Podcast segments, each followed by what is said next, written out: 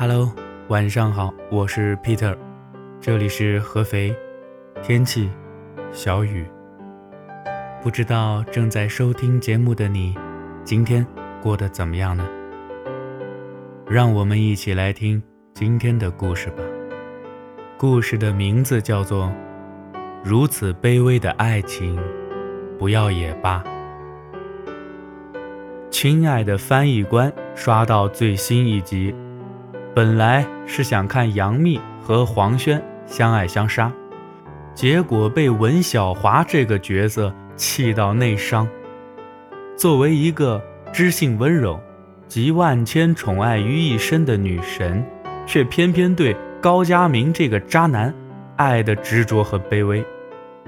面对高佳明突如其来的拜访，尤其是一副丝毫不关心，甚至是厌恶的表情。文小华却只为能见到高佳明感到特别开心。在听到高佳明再一次羞辱他的时候，文女神解气地扇了他一巴掌。但没过一会儿，这姑娘又低声下气去跟高佳明道歉，请求原谅。文女神对高佳明低声下气地说道：“我对你付出那么多。”你就不能对我好点吗？屡次拒绝文小华的高佳明都无可奈何。你毕竟是女神级别的，何必作践自己？我就是个混蛋，你不能跟着混蛋过日子吧？结果没想到文女神却仍然还祈求道：“我愿意为你改变，我相信你是对我有感情的。”然而，就是这么卑微、卑下、卑贱的爱，在观众看来一文不值。这样爱到深处，其实就是一种发自骨子里的犯贱呢。现实中有这样的小伙子吗？有啊。有这样的姑娘吗？哼，满大街都是。我呢，就认识一个姑娘，大一的时候啊，疯狂的喜欢上了高年级的学长。这姑娘是一个行动派，随即向学长表白了，不出意外的被学长直接拒绝。她并没有就此放弃，打听到了学长的课程表，只要有空闲时间，上课、自习、吃饭都跟着他。久而久之，同那位学长的哥们儿都混熟了，连周围的人都在为他说情，可是学长。依旧不领情，对他十分淡漠，实在太委屈了。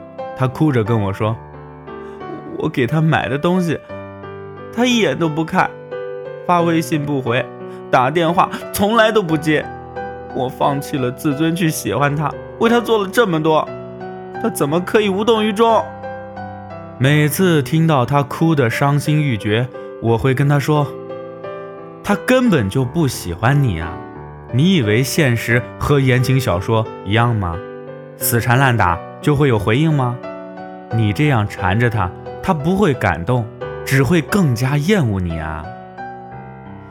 可可是我真的喜欢他，他只要对我脸色好一点儿，我就会觉得自己是有希望的。总有一天，他肯定会喜欢我的。陷入爱情中的女人，从来都是这般盲目啊！让我拦都拦不住的是，他跑去纹身，在他手指内侧纹了学长名字的英文字母，来表示他对学长的真情。这段疯狂的追求持续到这位学长有了女朋友才结束，而他直到学长毕业和女朋友双双出国，才真正割舍掉这段感情。爱情本来就是你情我愿的。在一个不爱你的面前，你最大的错误就是一往情深呐。爱情本来就是当局者迷，旁观者清。每当看到别人为了爱情死去活来的时候，总会想到自己绝对不可能会这样。我是如此傲娇的人呐。可是，当你真正的遇到感情的时候，你仿佛就不是你自己了。你做到一切，只是为了对方着想，你的生活，你的喜怒哀乐，全部由对方把控。直到很久的后来，我想明白了，爱一个人只需要一个理由，不爱一个人却有很多理由。很多事情努力会有结果，然而对感情却无可奈何。每段感情我都认真对待，我希望我们能走到最后。如果没有这个缘分，不爱了也没有关系，那是你的自由。只要是真话，我都有能力承受；只要没有欺骗，我便心存感激。爱情本来就是徒劳无功的。其实你所有的追求，所有的挽回，未必有多爱，只是不甘心呐。为何自己付出那么多，却得不到回报，没有结果呢？到头来，却还在埋怨对方为什么不感动。其实，最终也只是感动了自己而已。张爱玲在给胡兰成的一张照片后面写道。在你面前，我变得很低很低，低到尘埃里，但我的心里是喜欢的，从尘埃里开出花来。爱情的另外一面就是卑微，在你向对方敞开心扉的时候，就已经心甘情愿地投降了。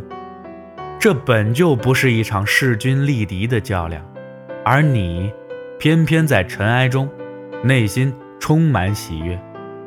张小娴曾经说过：“喜欢一个人到失去自我的程度，却换来冷漠无视，他就是不喜欢你，就是不珍惜你，就是不稀罕你颤抖着双手奉上的这份羞怯的爱。